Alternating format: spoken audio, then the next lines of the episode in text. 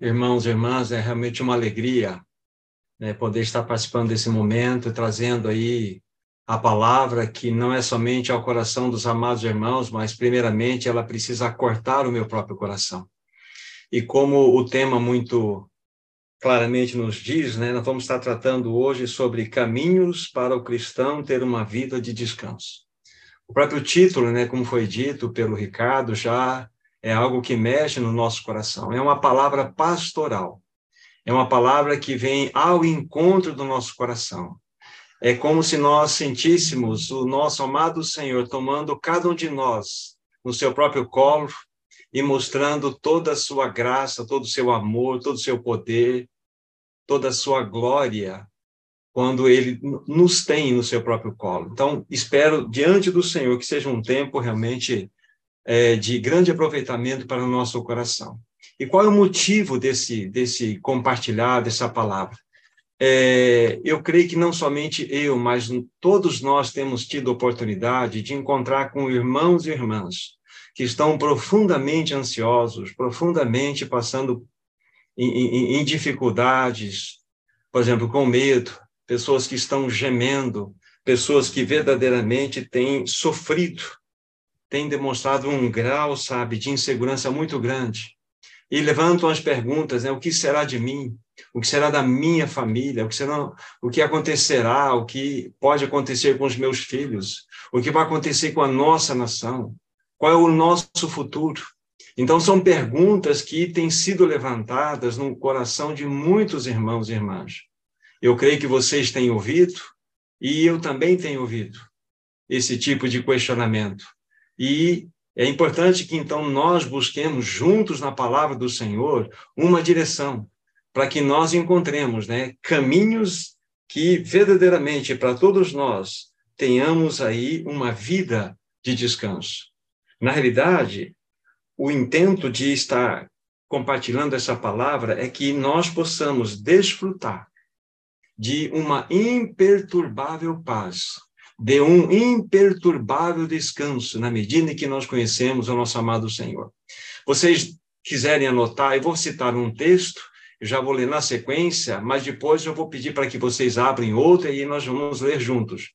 Mas o texto que eu quero iniciar lendo para vocês, ele encontra-se em Filipenses capítulo 4. Já vou dar o um endereço e, na sequência, ler versículos 6 e 7. Olha que texto precioso.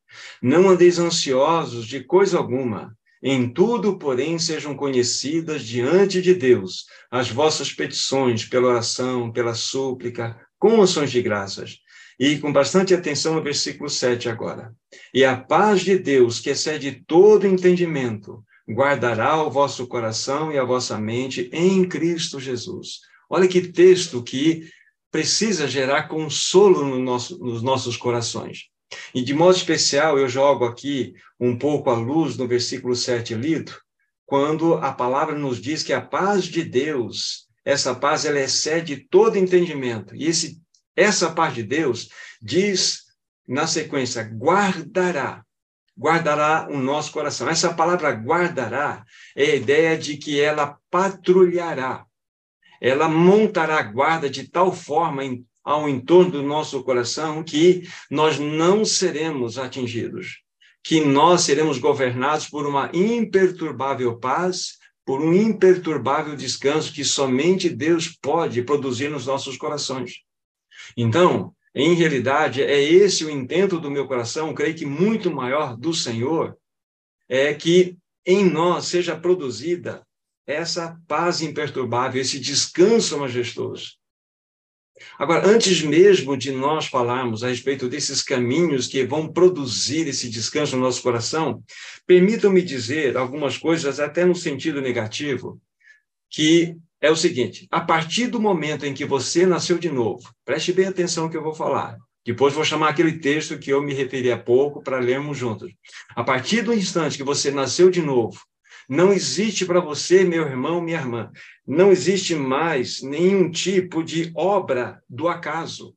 Você não está mais entregue, nunca esteve entregue a um Deus chamado destino. Você não está lançado às sortes desse mundo, de forma alguma. você não, não encontra-se nesse nessa esfera. Porque se nós começarmos a olhar horizontalmente a nossa vida, então nós vamos, de fato, é, encontrar em nossos corações inseguranças. Nós vamos encontrar em nossos corações desconfianças. Nós vamos encontrar em nossos corações falta de esperança para o nosso futuro. Então, guarde esse ponto muito importante para o seu coração e para o meu coração. Não existe obra do acaso na vida da nova criatura. Não existe destino para nós. Um destino como se fosse fortuito. Nós não estamos entregues ao aleatório. Isso é completamente contrário ao que a palavra de Deus nos ensina. Só que por nós desconhecermos as promessas da palavra do Senhor, nós somos governados por esse tipo de situação. E qual é o resultado? Aquilo que na introdução eu falei. Nós temos pessoas com medo, pessoas gemendo, pessoas, sabe, com incertezas, pessoas com dúvidas, pessoas que realmente não têm segurança e ficam realmente sendo dirigidas por esse tipo de sentimentos. Não deve ser o caminho do nosso coração, amados irmãos e irmãs. Então, guarde bem. Eu comecei mostrando né, uma, uma, uma passagem para vocês que o Senhor mesmo, ele produz em nós uma imperturbável paz, um imperturbável descanso. É exatamente isso que deve realmente nutrir e guardar os nossos corações. Tá? Então, aí eu coloquei na sequência, na maneira como nós não devemos enxergar a nossa vida. Não estamos entregues ao aleatório. Isso está muito claro para nós. Então, agora aquele texto que eu quero que vocês abram comigo, bem perto daquela citação anterior, que foi de Filipenses, abram, por favor, em Colossenses, capítulo 3, versículo 3. Colossenses 3, 3 versículo 3. Aqui também nos mostra essa passagem algo que gera em nós uma profunda segurança. Então, vou ler para vocês, Colossenses 3, versículo 3. Diz assim: Porque morrestes, e a vossa vida está oculta juntamente com Cristo em Deus. Simples assim. Porque morrestes. Então, todo o desenvolvimento desse verso nos leva para a obra perfeita do novo nascimento. Nós nascemos de novo em Cristo Jesus, a tal, a tal forma que nós somos identificados tanto na sua morte, morte de Cristo, como na sua ressurreição. Mas esse texto tem algo a destacar para nós. É impressionante como o Espírito Santo ele detalha estas verdades para nós. Ele diz assim: porque morrestes e a vossa vida está oculta juntamente com Cristo em Deus. Essa expressão oculta juntamente com Cristo em Deus, ela é impressionante. Ela deve mexer com o nosso coração. A palavra oculta aqui não tem aquela ideia que podemos imaginar que você vai guardar uma chave numa gaveta, você guarda muito bem ela de tal forma que você tem dificuldade de achá-la novamente. Então não é guardar de tal forma que você não sabe onde a chave está.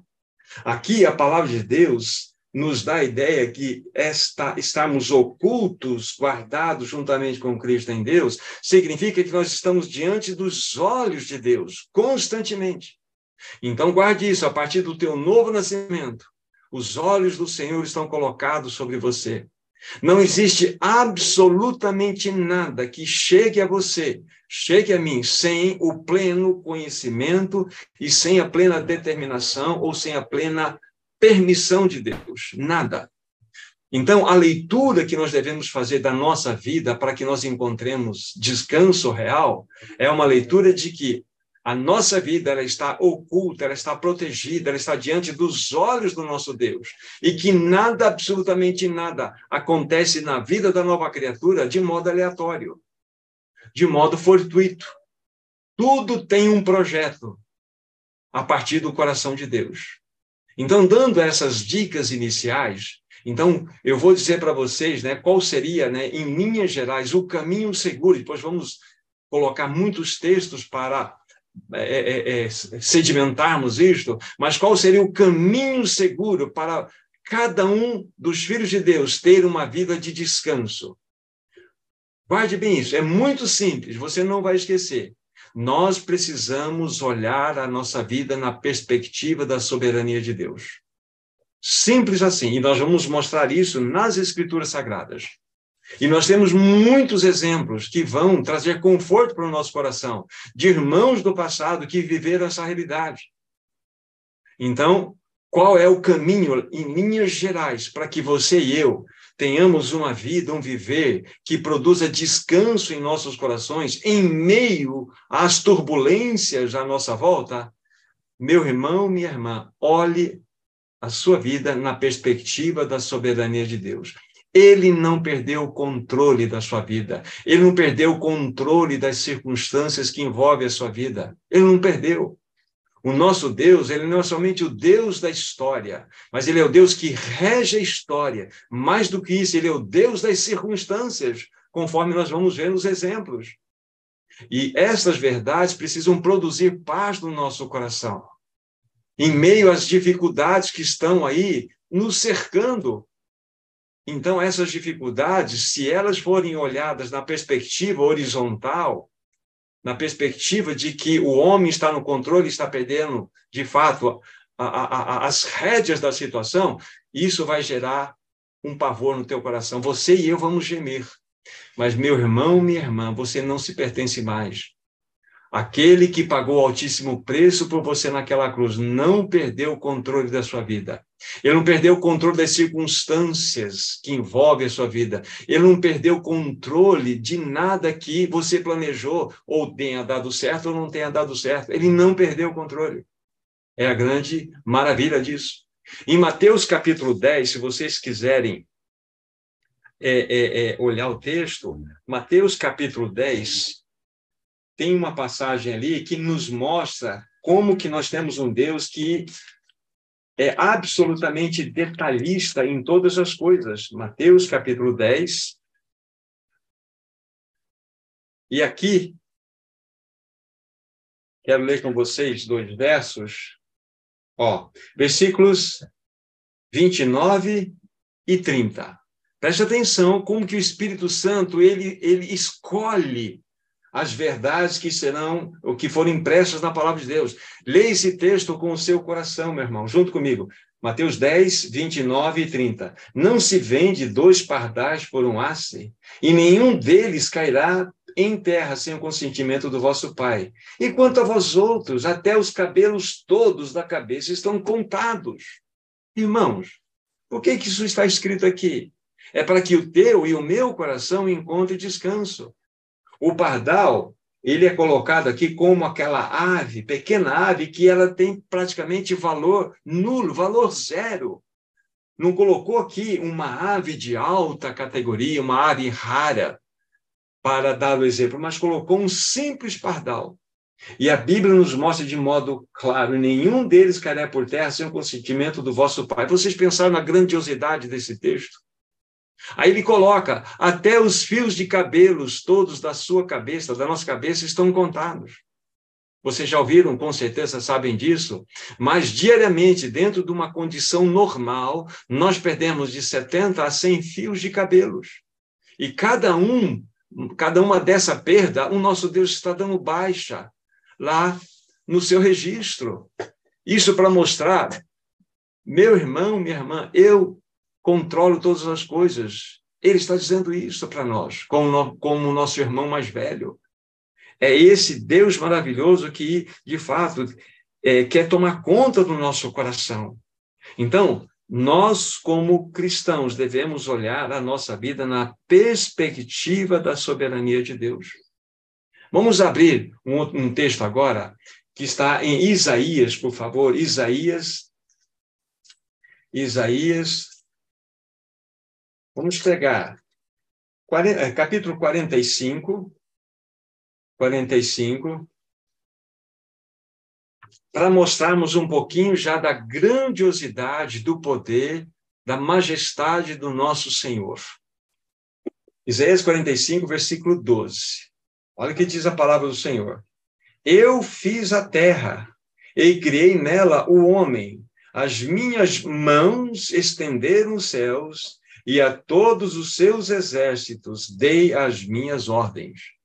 Então, esse texto também nos aponta para um Deus que nós temos, é um Deus soberano, é um Deus que cuida de todos os detalhes, conforme acabamos de ler aqui. É Ele quem fez a terra e criou nela o homem. E as minhas mãos estenderam os céus, e a todos os seus exércitos dei as minhas ordens. Então, ele não é somente o criador desse universo, mas ele é o sustentador.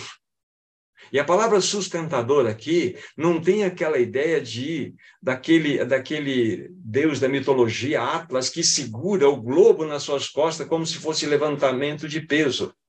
Não, a ideia do sustentador aqui é aquele que dá rumos na história, aquele que, de fato, ele ordena as circunstâncias.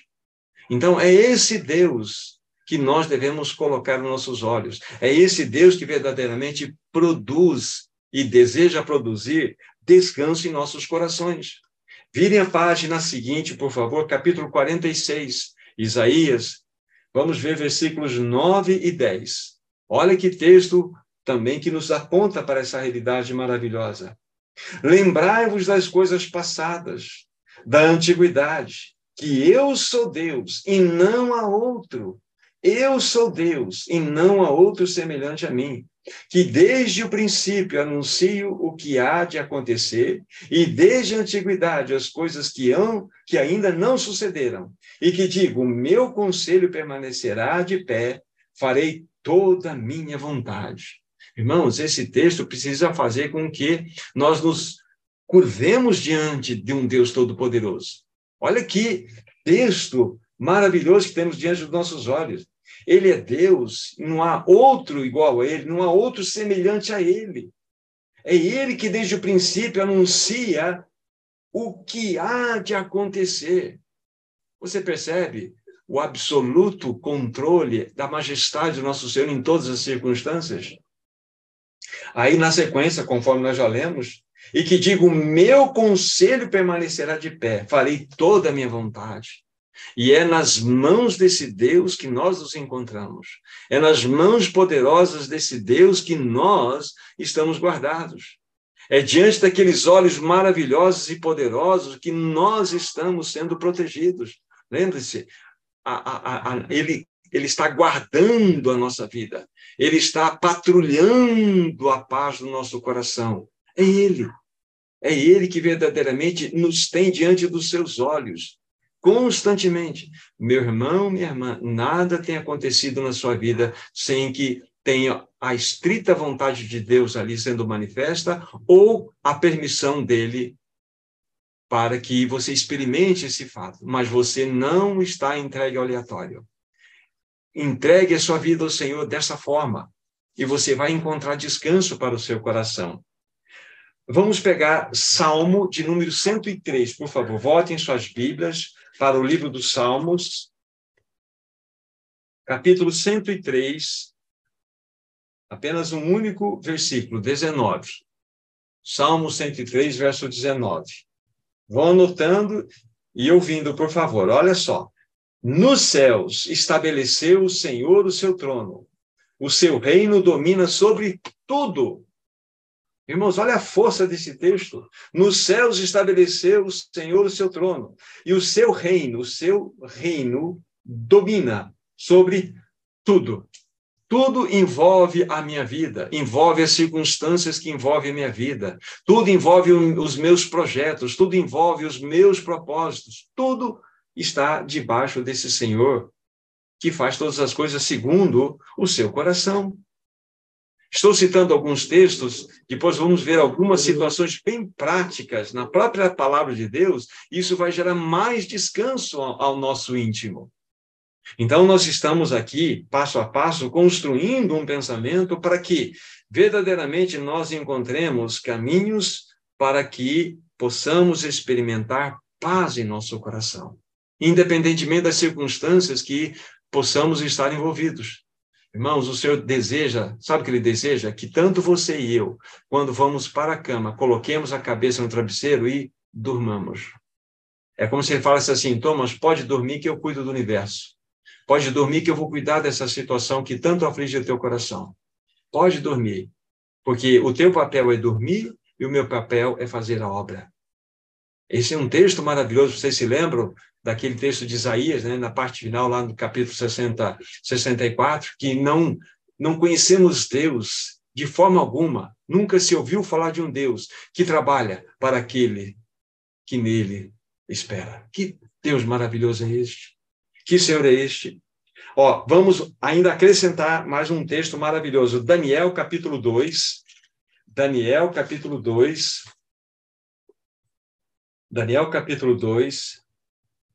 Vamos ler aqui do versículo 20 ao 22. Vejam a riqueza de detalhes desse texto. Tão, tão atual para nós e que precisa ser atual para que a tua postura e a minha postura seja olhada nessa perspectiva aqui. Lembre-se, estamos mostrando caminhos para encontrar descanso. Né? O nosso coração fique aqui tomado pela quem, aquela imperturbável paz. O texto, versículo 20, Daniel 2. Disse Daniel: Seja bendito o nome de Deus, de eternidade a eternidade, porque dele é sabedoria e o poder. É ele quem muda o tempo e as estações, remove reis e estabelece reis. Ele dá sabedoria aos sábios e entendimento aos inteligentes. Ele revela o profundo e o escondido. Conhece o que está em trevas e com ele mora a luz. Irmãos, você já leu esse versículo, com certeza. Salvo qualquer situação aí diferente, mas todos nós já passamos por esse texto. E Daniel está falando com uma segurança absoluta, com um descanso imperturbável no seu coração. Lembre-se, ele está cativo na Babilônia. A sua nação, no caso o reino de Judá, por causa do pecado, pela rebelião, por causa da desobediência a Deus, foi entregue por, pelo próprio Deus para que fosse levada para a Babilônia. E Daniel, então, com aqueles três amigos, Sadraque, Mesaque e Abdenego, foram levantados por Deus para que um testemunho ali fosse estabelecido. E Daniel, então, está dizendo o quê? Está dizendo aqui que nós devemos bem dizer o nome de Deus, é de eternidade eternidade. E ele diz por quê? Porque dele é sabedoria, dele é o poder, sabedoria e poder.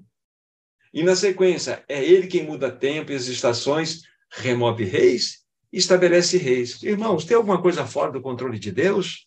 Não tem. Não tem. Porque nós cremos num Deus que rege esse universo.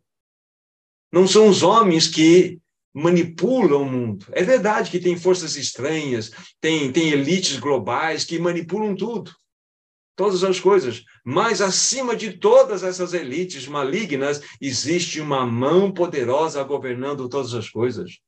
A nossa nação está entregue diante do Senhor. E nós devemos orar por isso, porque é Ele quem estabelece reis, é Ele que remove reis. Simples assim.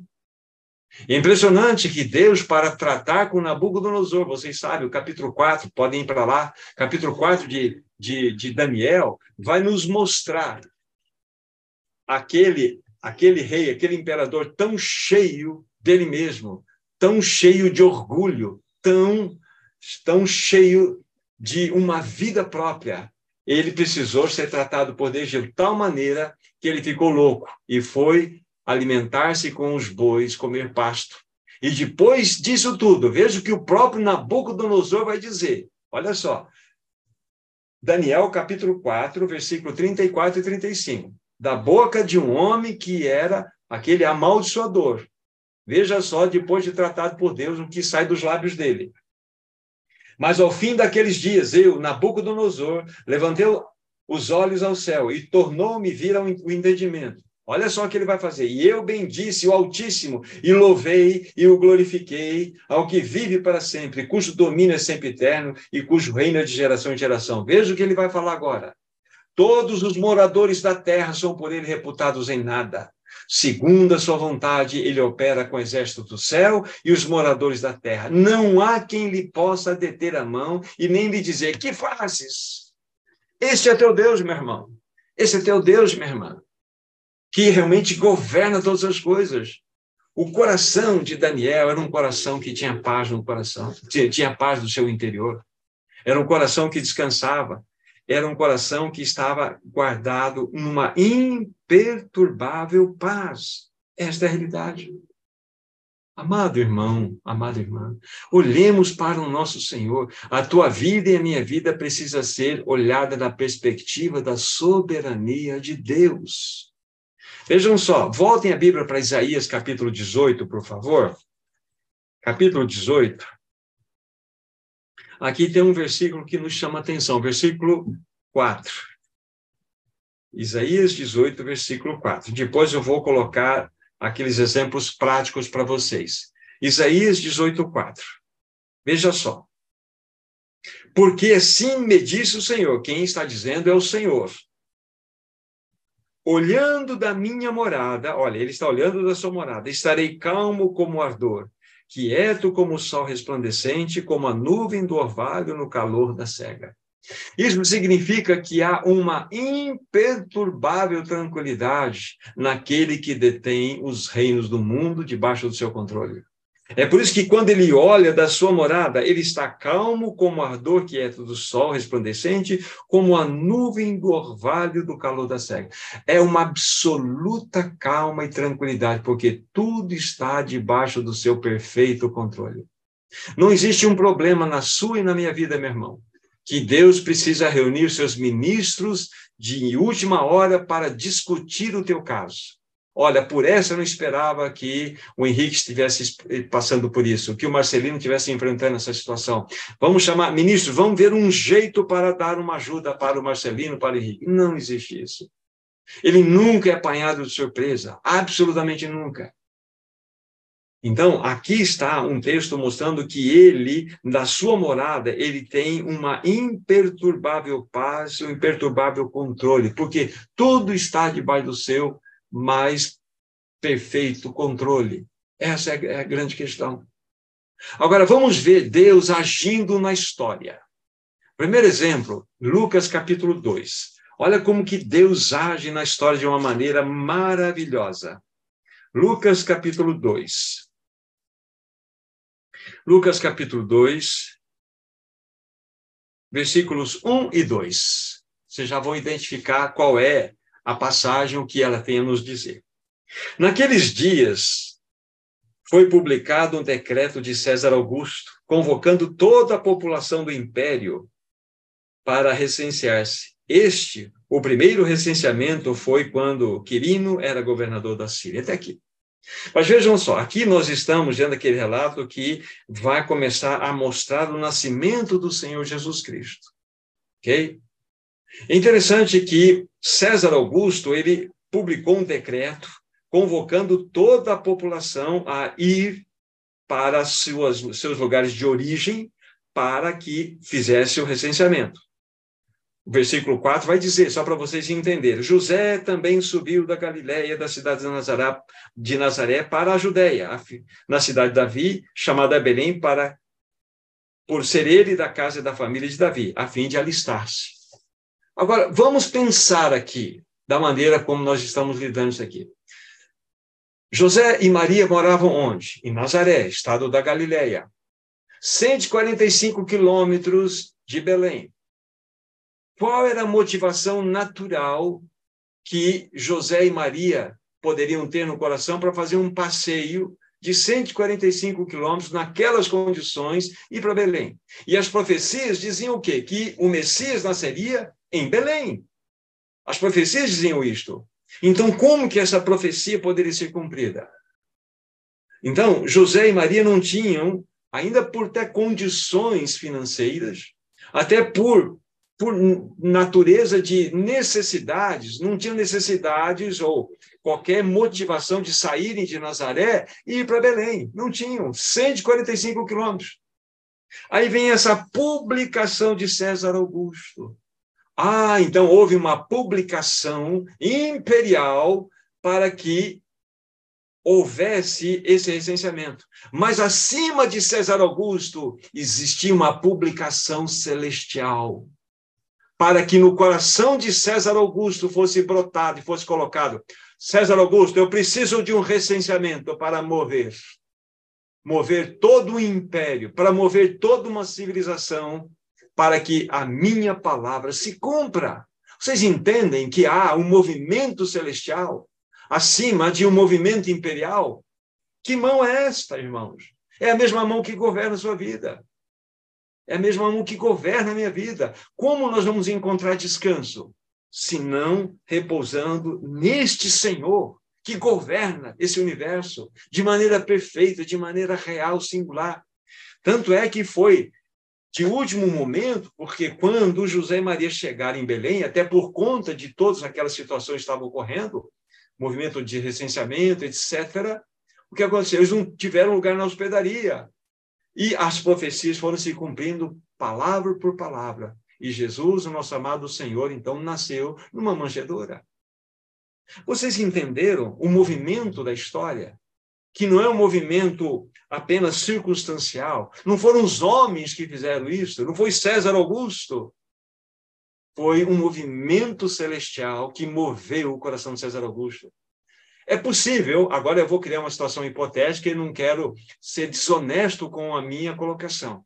Mas é possível, se eu estivesse colocando qualquer casal no lugar de José e Maria, é possível que eles, falam, eles poderiam, poderiam questionar, mas que, que imperador é este?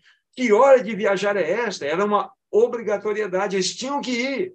Não tinha essa história, ah, minha mulher está grávida, eu vou fazer, eu vou fazer depois. Não tinha, ele tinha que ir. Mas será que não brotou no coração? Poxa vida, mas agora, olha como você está, Maria, você está grávida ela te ficar, mas que imperador é esse? Tudo errado. Poderia, dentro da normalidade de, um, de uma reação humana, isso poderia ser até plausível pensarmos. Quer dizer isso por quê para você? Para você colocar na sua história e na minha história. Quantos movimentos de Deus provocaram em nossas vidas, sabe, tristezas, decepções, movimentos de, de, de angústias. Por quê? Porque nós estamos olhando a vida na perspectiva do, do mundo do aleatório, da, de, de, de, uma situação fortuita. Irmão, irmã, nós devemos olhar a nossa vida na perspectiva da soberania de Deus. Ele movimentou o império para que a sua vontade fosse cumprida. Não está claro diante dos nossos olhos, mas é lógico que está claro. 145 quilômetros. Irmão, irmã, o Senhor não perdeu o controle da sua vida. Não perdeu. O, os projetos nossos errados são os projetos acertados de Deus. E nós devemos entender que o Senhor, ele tem algo muito mais especial para nós em todo esse movimento. Ele só vai movimentar a sua vontade quando ele tiver um propósito muito claro em você, na minha vida, na nossa história, na nossa jornada, na nossa família. Ele vai fazer isso. Enquanto isso não acontecer, curvemos e fala, Senhor, a tua mão é soberana, a tua mão governa todas as coisas. Esse é o ponto. Isso precisa gerar descanso no teu e no meu coração. Lembre-se, ele está na sua morada, calmo, olhando com tranquilidade. Está quieto, porque todas as coisas estão de acordo com a sua vontade. Ele não perdeu o controle. Não perdeu o controle. Nós podemos, no nosso projeto, falhar, mas ele não falhará, jamais. O tempo dele é tempo dele. Nunca ele vai chegar antes e nem depois, ele vai chegar sempre no horário. É o Cairós de Deus. Então, é tempo de nós levantarmos as mãos para os céus e louvar o Senhor. Há muitos exemplos, como eu falei, daqui a pouco vou pegar mais um com vocês. Eu, eu, estava lá em Daniel há pouco com vocês. Se nós pegássemos a história de Sadraque, Mesaque e Abednego, por exemplo. Então, quem é que governava tudo aquilo? Os irmãos sabem muito bem. Né? O capítulo 3 de Daniel vai nos relatar isto quando eles se posicionaram que, diante daquela estátua que foi é, é, construída é, é por Nabucodonosor, né, de ouro, para que todos pudessem se curvarem dela, quando eles se posicionaram a não se curvarem diante dela, então eles tiveram uma postura assim que é inimaginável para nós. Eles disseram o seguinte: quanto a isto, ó rei, porque ele, o rei tinha obrigado a eles se curvarem, senão seriam lançados na fornalha ardente aquecida por sete vezes. Quanto a isso, não te precisamos responder ao Nabucodonosor, porque se o nosso Deus, a quem servimos, quiser nos livrar, ele nos livrará. Porém, se não quiser nos livrar, diante da tua estátua, não nos curvaremos. Então veja que postura. Quem é que governava esses jovens? Não era o medo, não era o pânico, não era a sociedade em volta. O que governava era a sua relação vertical com o alto. Ou seja, eles colocaram a própria, a própria comunhão com o Deus Altíssimo acima das próprias vidas. É assim que nós devemos fazer. E ele, eles experimentaram aquela obra miraculosa do nosso Deus. Tanto é que a Bíblia fala, olha que impressionante. A Bíblia fala que a, a, a ira, a raiva tomou conta de Nabucodonosor, que ele ordenou que eles foram, fossem atados um ao outro, aqueles seis jovens, e lançados para dentro daquela fornalha ardente. E eles caíram lá, não vamos entrar nos detalhes, porque não é necessário, mas depois de um tempo, o próprio Nabucodonosor falou assim, não foram três homens que nós lançamos lá dentro? Por que, que eu vejo quatro e um que tem as características dos filhos dos deuses? Que é uma teofania, é a aparição de Cristo. Não é impressionante isso? E é interessante que eu quero avançar aqui, que quando eles foram tirados daquela fornalha ardente, a Bíblia tem os seus detalhes que é impressionante. Diz assim, e nem cheiro de fumaça ficou sobre as suas roupas. Nem cheiro de fumaça. Como que isso pode? Isso é um milagre de Deus. Isso significa o quê? Que muitas vezes nós podemos entrar pelas grandes provas, lutas, batalhas, entrar por tribulações, por caminhos difíceis. E como nós vamos sair do outro lado? Às vezes nós saímos todos enfumaciados, reclamando. Você viu o que, que, que, eu passei? Você viu a luta? Você viu a, você viu a dificuldade? Você viu a prova pela qual eu passei? Isso é cheiro de fumaça. Isso significa que aquela provação, ela não produziu em você, na verdade, aquela vitória em Cristo Jesus que você enxergue, enxerga ele em todas as circunstâncias. Produziu o quê? Uma reação fumacenta.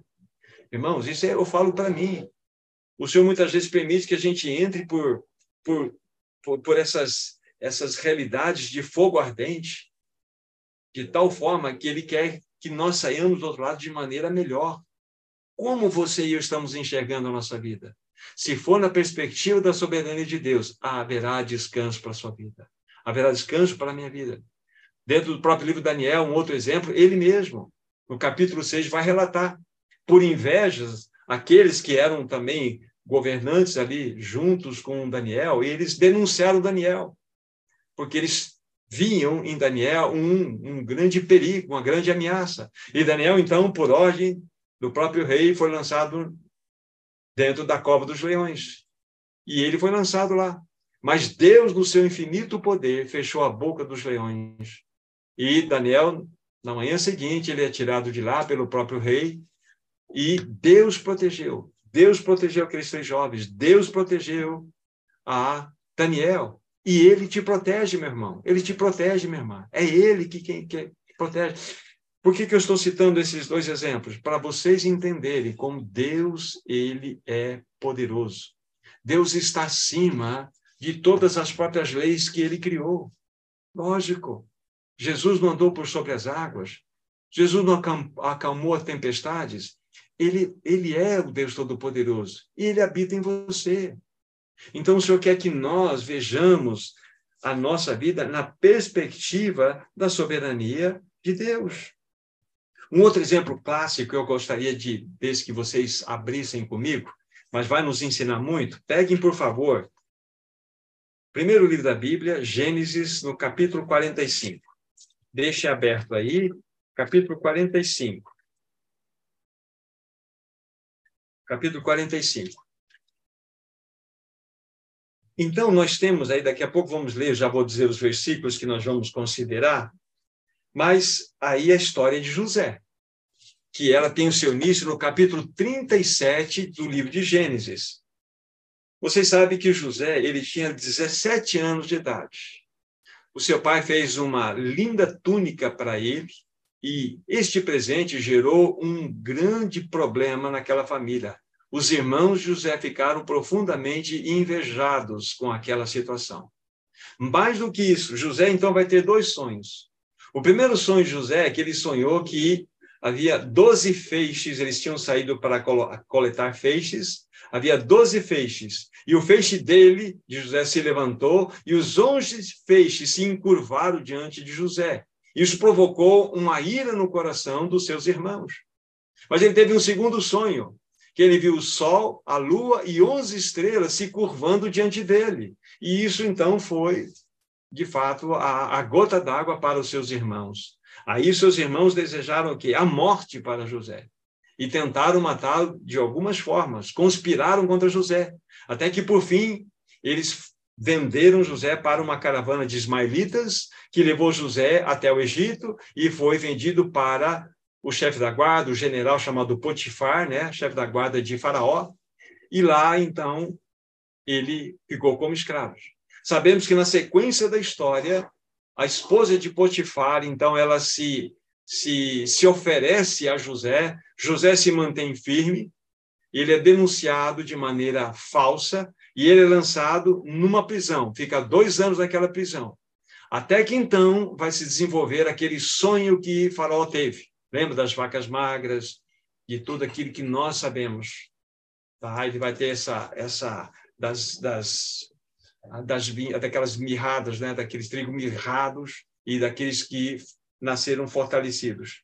O fato é que, quando nós avançamos na história, temos mais de, de 20, mais de 20 anos nessa história. Havia uma profecia que então haveria fome em todo o Egito, e de fato essa fome veio, tá? E mas o Egito já estava abastecido com todos os suprimentos necessários, e José estava governando sobre o Egito. Então, onde entra a história dos irmãos de José que o haviam vendido para o Egito? É exatamente nesse ponto que eu quero que vocês olhem comigo. É Gênesis 45, do versículo 5 ao 8. Olha que impressionante. Gênesis 45, 5 ao 8.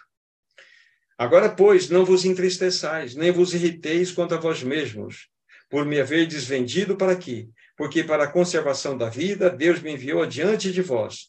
Porque já houve dois anos de fome na terra, e ainda restam cinco anos em que não haverá lavoura nem colheita.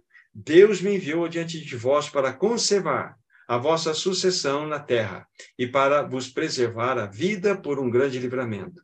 Assim não fostes vós que me enviastes para cá, e sim Deus que me pôs por pai de Faraó e senhor de toda a sua casa, como governador em toda a terra do Egito.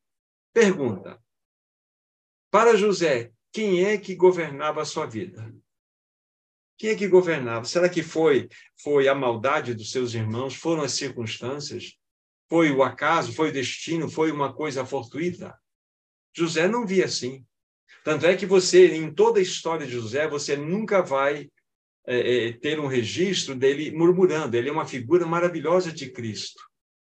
Mas José olhava a vida na perspectiva da soberania de Deus. Esse é o nosso assunto. Não está claro para nós? Foram verdadeiramente aqueles irmãos de que maneira maldosa, invejosa, foram eles que venderam José para a aquela aquela aquele aquele caravana de ismaelitas que depois foram, ele foi levado para o Egito. Mas aqui ele está dizendo: Eu sou José, vosso irmão. Veja no versículo 5. O versículo 4 que diz que a quem vendeste ao Egito. O final do versículo 4 vai falar. José, isso é um, um detalhe importante. Então, deixa eu só voltar aqui. Leia o versículo 4 comigo. Disse José a seus irmãos: Agora chegai-vos a mim. Chegaram-se então e disse: Eu sou José, vosso irmão, a quem vendestes para o Egito. Isso é importante. Olha, vocês me venderam para o Egito. José não, não tirou a responsabilidade daqueles irmãos de terem vendido ele para o Egito. Mas na sequência, o que nós lemos, versículo 5, mas agora não vos entristeçais, nem vos vos irriteis contra vós mesmos por me haveres vendido para quê? Porque para a conservação da vida, Deus me enviou diante de vós. Então, as duas coisas estão acontecendo aqui. Veja como, como que Deus ele transforma a maldade do homem, do homem em bênção. Aí imediatamente vem na sua mente aquele texto: todas as coisas cooperam para o bem daqueles que amam a Deus, daqueles que são chamados segundo o seu decreto. Então, no mesmo evento, no mesmo evento, a maldade dos irmãos de José, isso é um fato, está registrado aqui, a maldade está registrada aqui, mas de um mesmo evento sai o que? A vontade de Deus. Isso é maravilhoso. Isso significa que José não foi apanhado de surpresa, nem Deus foi apanhado de surpresa. Agora, José, é lógico, se nós colocássemos em quadro a quadro José teve os momentos de ansiedade no seu coração, porque ele não entendia o porquê aquilo estava acontecendo. Como os próprios irmãos poderiam desejar mal para ele? Como que aqueles irmãos poderiam fazer tamanha maldade contra ele? É possível que ele tenha elaborado isso no coração. Mas vocês percebem o desenrolar da história? Parece que está dando tudo errado na vida de José, tudo errado. Tudo aquilo que ele queria não estava acontecendo. Mas o fato é que, nesse tempo todo, José, que não perdeu a comunhão com seu Deus, ele compreendeu perfeitamente que acima daquela maldade existia um projeto de Deus. Acima do decreto de César Augusto para trazer o recenseamento, existia um decreto celestial. celestial. É o mesmo raciocínio. Quem é que governa a nossa vida? É o Senhor. Nós devemos olhar a nossa vida na perspectiva da soberania de Deus. É isto que vai produzir descanso em nossos corações. Irmãos, a nossa vida está nas mãos do Senhor. Devemos colocar a cabeça no travesseiro e dormir. E o Senhor vai cuidar. Ele vai agir em nossas vidas, em todas as, as nossas necessidades. Esse é o ponto. Então, estou dentro do texto ainda mostrando né, que Deus me envia diante, de vós, final do versículo 5. Aí ele vai mostrar o porquê de todo esse acontecimento. Né? No versículo 7, novamente, ele insiste: Deus me enviou adiante de vós para conservar a vossa sucessão nessa terra e para preservar a vida por um grande livramento. Por que, que as coisas não deram certo, meu irmão, minha irmã? Porque Deus tem um projeto. Não foi porque você não fez todas as coisas direitinho. Você planejou direitinho, até possivelmente você orou, colocou diante do Senhor, contando com que aquele projeto teu fosse o perfeito. Mas o Senhor falou assim: não, e isso nos derruba. Porque isso vai, é, no caso, é de encontro né, com aquilo que nós planejamos. Mas o Senhor tem algo muito mais superior, muito mais poderoso para você. Ele tem um projeto de vida lindo para você. Ele está cuidando da sua vida como a menina dos seus próprios olhos. Ele não perdeu o controle. A nossa vida precisa ser vista na perspectiva da soberania de Deus. Isso que vai gerar descanso em nós. É interessante que José ele fala tanto sobre isso que no versículo 8 ainda ele vai falar: Assim não fostes vós que me enviastes para cá, e sim Deus que me pôs por pai de Faraó, e senhor de toda a sua casa, como governador em toda a terra do Egito. Novamente, no mesmo evento, Deus está agindo. O mesmo evento, a maldade daqueles homens, né, dos irmãos José, foi registrada. Vamos ver um texto daqui a pouco sobre isso ela não foi minimizada, mas Deus, ele não foi tomado de surpresa, porque naquela maldade ele construiu seu projeto perfeito. José enxergava a sua vida na perspectiva da soberania de Deus. É isso que você e eu precisamos, meu irmão, minha irmã. Senhor, eu quero ver a minha vida, todo o meu viver, eu quero colocar diante de ti nessa perspectiva. Aí você entrega a sua vida de, de sua esposa, seus filhos, você entrega a sua vida nas mãos do Senhor. Você entrega o teu trabalho, os seus projetos, fala, Senhor, aqui está. Lembre-se, a nossa vida está oculta juntamente com Cristo em Deus. Está protegida, protegida mesmo, irmãos. Essa é a grande bênção. Agora, veja que lindo que é, capítulo 50 desse livro. Capítulo 50 desse livro, é o último capítulo do livro de Gênesis. Vamos ler aqui, versículo 18 em diante. Olha só, é, é, é, a finalização de todo esse, esse, esse processo que nós estamos colocando. Então, capítulo 50, 18 em diante. Depois vieram também os seus irmãos, prostraram-se diante dele e disseram: Eis-nos aqui por teus servos. Respondeu-lhe José: Não tem mais. Acaso estou em lugar de Deus? Agora, veja que lindo o verso 20. Vós, na verdade, na verdade, intentastes o mal contra mim. Então, veja aqui, olha, vocês fizeram maldade, não minimizou o problema. Verso, aí na sequência, verso 20 ainda. Porém, Deus o tornou em bem para fazer como vedes agora, que se conserve muita gente em vida. Não tem mais pois eu vos sustentarei a vós outros e a vossos filhos, assim consolou ele os seus, os seus corações. Olha que texto maravilhoso. Então, aqui mostra-nos que José via de modo perfeito que a sua vida era governada na perspectiva da soberania de Deus. Deus o tornou em bem. Vocês intentaram mal, mas Deus o tornou em bem. Então, o que vai nos visitar sem que Deus torne isso em bem? Por isso que todas as coisas cooperam para o bem daqueles que amam a Deus. Então, pegue um, alguma situação da sua, da sua experiência recente, do passado, uma coisa que você possa estar vivenciando agora, enxergue isso aqui. Enxergue, Senhor, eu quero reconhecer que essa circunstância está debaixo do teu santo controle, que isso coopera para o bem de, de todos aqueles que te amam e são chamados segundo o seu decreto. Encare essa situação. Senhor, eu quero ver a, a minha vida na perspectiva da tua soberania. Isso vai gerar descanso para você, meu irmão, minha irmã. Isso é precioso para nós. Então, como nós podemos obter descanso? Como que nós podemos encontrar descanso, né? Nos nossos corações em dias tão atribulados, em dias de incertezas, em dias de dificuldades, é conhecendo a soberania de Deus. Veja o texto que vai consolar o teu coração. Isaías 43. Isaías 43. Isaías 43. Apenas um único versículo, versículo 2. Eu estou destacando esses textos para mostrar que eles são extremamente consoladores. Isaías 43, 2 diz assim: Quando passares pelas águas, eu serei contigo. Quando pelos rios, eles não te submergirão. Quando passares pelo fogo, não te queimarás, nem a chama arderá em ti. Olha só, irmão, essa palavra é para você é uma palavra de absoluta proteção. Significa que Deus está tomando conta de você. Não existe, conforme disse lá no começo, um fio de cabelo que cai da sua cabeça sem que ele debaixa lá no seu registro. Ele está cuidando, meu irmão, minha irmã. Olhe a sua vida na perspectiva da soberania de Deus. Tire os olhos horizontalmente.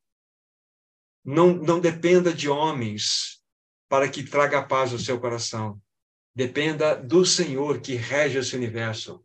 Nós não temos, nós não somos aqueles que têm paz em homens que nos governam. Nós temos paz naquele que tem as marcas das cruzes na nossa, na, em suas mãos. Tem as marcas da cruz em suas mãos. É nele que nós temos paz. É ele que rege o universo. É ele que governa, independentemente de todas as circunstâncias à nossa volta. Olhe a sua vida na perspectiva da soberania de Deus. Vamos pegar mais um exemplo apenas, eu creio que será suficiente para nós. Vamos para o livro de Atos dos Apóstolos, por favor, capítulo 23. Atos dos Apóstolos, capítulo 23. É o versículo 11. Atos dos Apóstolos 23, verso 11. Veja que texto precioso. Na noite seguinte, o Senhor, pondo-se ao lado dele, ou seja, de Paulo, disse: Coragem, pois do modo por que me deste testemunho a meu respeito em Jerusalém, assim importa que também o faças em Roma. Paulo ele tinha sido preso em Jerusalém, vocês sabem disso. Ele foi preso em Jerusalém, então teve um levante contra ele, tentaram ciladas para matá-lo. Então ele depois de descoberta essa cilada, ele é enviado para um lugar chamado Cesareia de Filipe. Ali ele vai ficar dois anos preso, dois anos preso, diante do governador Félix. Depois muda de governador, vai para o governador Festo. E ele faz um apelo para Festo que ele então queria ser julgado diante do, de César, lá em Roma. Aí ele tem aquele encontro com o rei Agripa, que nós sabemos, capítulo 26 de Atos, Aí tem o capítulo 27 que vai nos mostrar a viagem do apóstolo Paulo até Roma. Mas eu quero que vocês vejam isso aqui. Alguns anos atrás, o Senhor apareceu a Paulo e falou assim: assim como você me testemunhou em meu respeito aqui em Jerusalém, eu quero que você vá para Roma e testemunhe a meu respeito. Irmãos, tinha como ele não chegar em Roma? Não havia possibilidade. Porque Deus disse que ele iria. O Senhor, né? Deus, né? Jesus disse: você vai para Roma. É o mesmo raciocínio. Quando Jesus está naquele barco com seus discípulos, ele fala assim: passemos para outra margem. Ele vai deitar e o barco vai e começou a vir aquela grande tempestade. Mas aquela palavra, passemos para outra margem, era uma palavra de poder. E as, a, a, toda aquela turbulência que aconteceu fez com que os discípulos acordassem a Jesus. Mestre, mestre, acorda porque nós estamos perecendo. E Jesus então repreende o mar, o vento, etc. A coisa se acalma e dá uma bronca a eles. Escuta, homens de pequena fé. Por quê? Porque ele disse lá atrás, passemos. Então eles iam passar. Aqui é a mesma coisa. Ele iria para Roma. Só que é interessante. Aí nós poderíamos pensar o seguinte: bom, o senhor falou que eu vou para Roma, com certeza ele vai pegar um, um, navio de alta categoria, alta classe, vai jogar um lugar de, de primeira classe para mim, eu vou ter pessoas à minha volta para me servir, porque ele vai me mandar para Roma. O senhor mandou. Mas vocês sabem o capítulo 27 de, de Atos, o que, que reporta para nós? O que a dificuldade, logo no início da viagem, um, um, um tufão chamado Euroaquilão, quase despedaçou o navio. Foi a primeira curva. E depois ele começa a seguir viagem, a coisa toma um rumo que fica escuro e a coisa vai a tal ponto que o barco vai a pique. Imagine toda aquela perturbação lá dentro daqueles, daqueles no, no meio daqueles marinheiros. E Paulo estava lá, mas Senhor disse ia para Roma. Senhor, mas o Senhor está mandando para Roma, o que está acontecendo? Agora a pergunta é: quem é que está governando? Aquela palavra estava no governo. Então, irmãos, muitas vezes nós temos um projeto de vida, mas os, os ventos, né, o euroaquilão vai chegar até nós, vai chacoalhar nossa estrutura, vai mexer com tudo, mas lembre-se, o Senhor está no comando, ele não perdeu o controle da sua vida. Está vendo um, um, um, um maremoto aí na sua existência? O Senhor não perdeu o controle. Você sabe que depois que o navio foi a pique, eles foram para uma ilha em Malta, e lá, olha só a, a situação. Eles lá estavam buscando um aquecimento, porque tinham saído daquele naufrágio, estão juntando gravetos para que possa aquecer um pouquinho. Tem uma vibra e pica Paulo ainda. Mas, Senhor, você disse para Roma, Senhor, o Senhor deu uma picada de cobra. E é daquela vibra que mata mesmo. O pessoal disse: não, esse cara aí deve ser um fugitivo, ele deve ser um assassino. Isso é a justiça. Uma vez que ele não morreu no naufrágio, vai morrer agora, por justiça mas ele chacoalhou a vibra, jogou dentro do fogo lá e acabou. Ainda naquela ilha foi, chama, eh, foi chamado, ajudou um homem chamado Públio, curou esse homem que estava com um problema estomacal muito sério, deixou um testemunho de vida e foi para Roma. Ou seja, ele foi para Roma.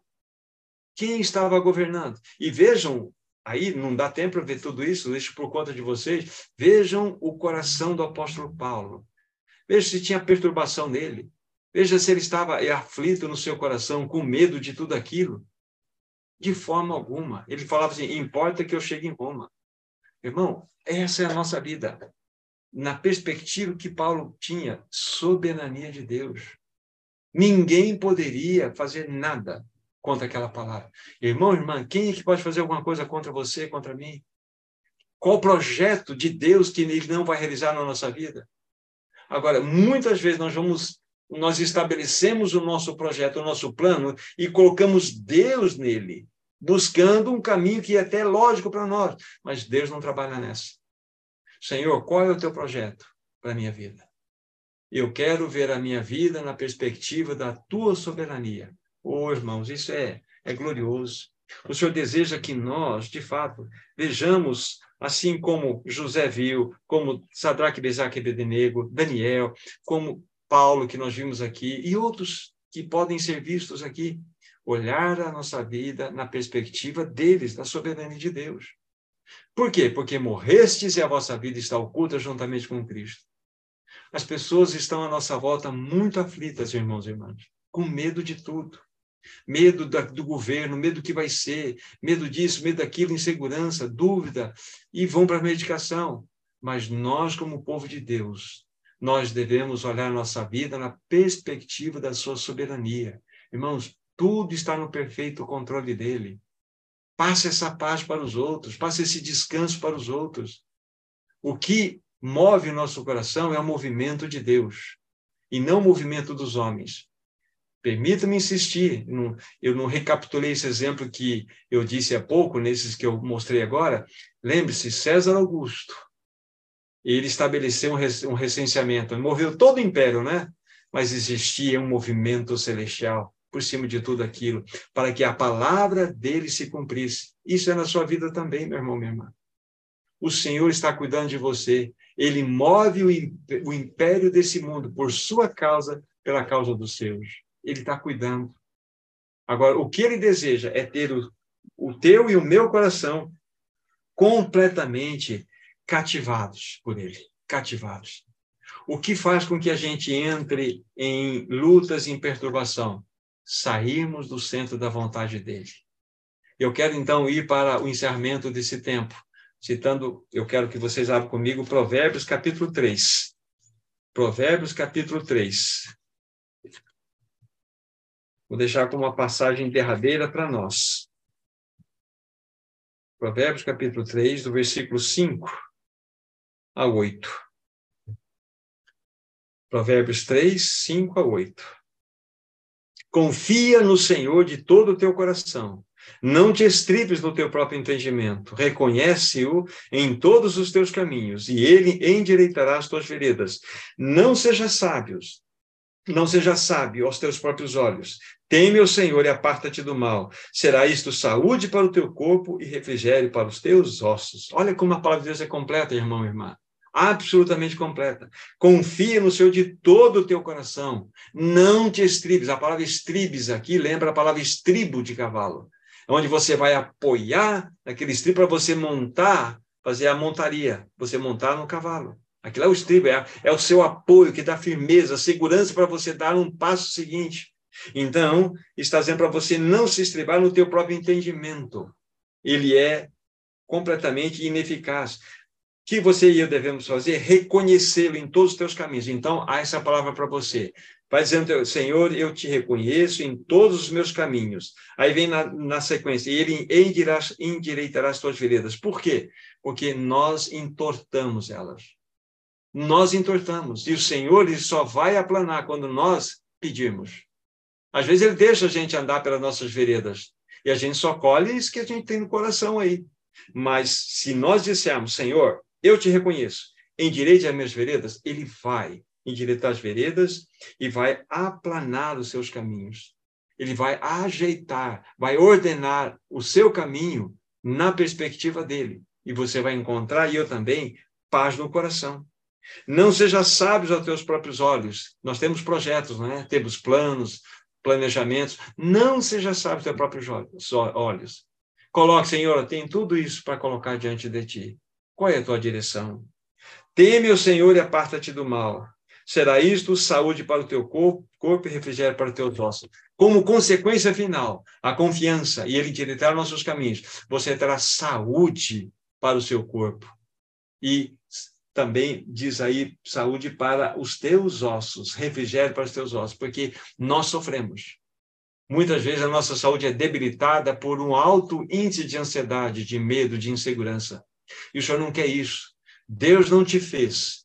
Deus não nos criou para que nós pudéssemos carregar ansiedade. Isso é contrário ao projeto de criação de Deus. Porque se nós tivéssemos estrutura suficiente para carregarmos a ansiedade, não seríamos o que somos. Porque devemos pensar assim, porque Deus te criou para que você fosse dependente dele, 100%. Isso é o ponto. Isso significa ver a vida na perspectiva da soberania de Deus. Então, para concluir, caminhos né, que nós precisamos, caminhos que verdadeiramente nos governam, caminhos que levam o cristão para ter uma vida de descanso. Olhar a sua vida na perspectiva da soberania de Deus. Saia dessa plataforma horizontal e entre na plataforma vertical e absoluta convicção, convicção, eu digo a você, você vai experimentar descanso e paz imperturbável no seu coração. Que verdadeiramente, irmãos e irmãs, essa palavra possa desafiar nossos corações, possa trazer paz no nosso coração. E eu quero, então, de fato, concluir para que, e falando para você, para que você faça um pacto com o Senhor. Há um texto em Provérbios 23, 26 que diz assim: Dá-me, filho meu, o teu coração. Dá-me, filho meu, o teu coração. Olha que pedido ele está fazendo. Porque o coração é o centro motor de tudo aquilo que nós conhecemos da nossa alma. Nossa mente, vontade, mentes, emoções, todas as realidades acontecem dentro dessa palavra aqui, coração. Então, quando você entrega o teu coração, você entregou todo o teu projeto de vida, tudo aquilo que você tem como plano. Então, por isso que ele pede uma coisa só, porque nela está envolta todas as situações. Dá-me, filho meu, teu coração. Então, faça um pacto com o Senhor agora. Senhor, eu entrego o meu coração para ti, para que o Senhor governe a minha vida, para que eu possa ver todas as coisas na tua perspectiva, na perspectiva da sua soberania. Que Deus abençoe ricamente vocês, amados irmãos. Vamos orar, vamos pedir que o Senhor transforme essa palavra em vida em nossos corações. Nosso querido Pai, nós entregamos nas tuas mãos, primeiramente, nossas vidas tão débeis, tão falhas, tão imperfeitas, mas tão amadas por ti. Oh, amado Senhor, colocamos, Senhor, nossos projetos, Senhor, colocamos nossos propósitos, colocamos todo o nosso ser diante de Ti, como há pouco fizemos um pacto contigo. Damos e entregamos nosso coração nas Tuas mãos, para que Tu governes a nossa existência.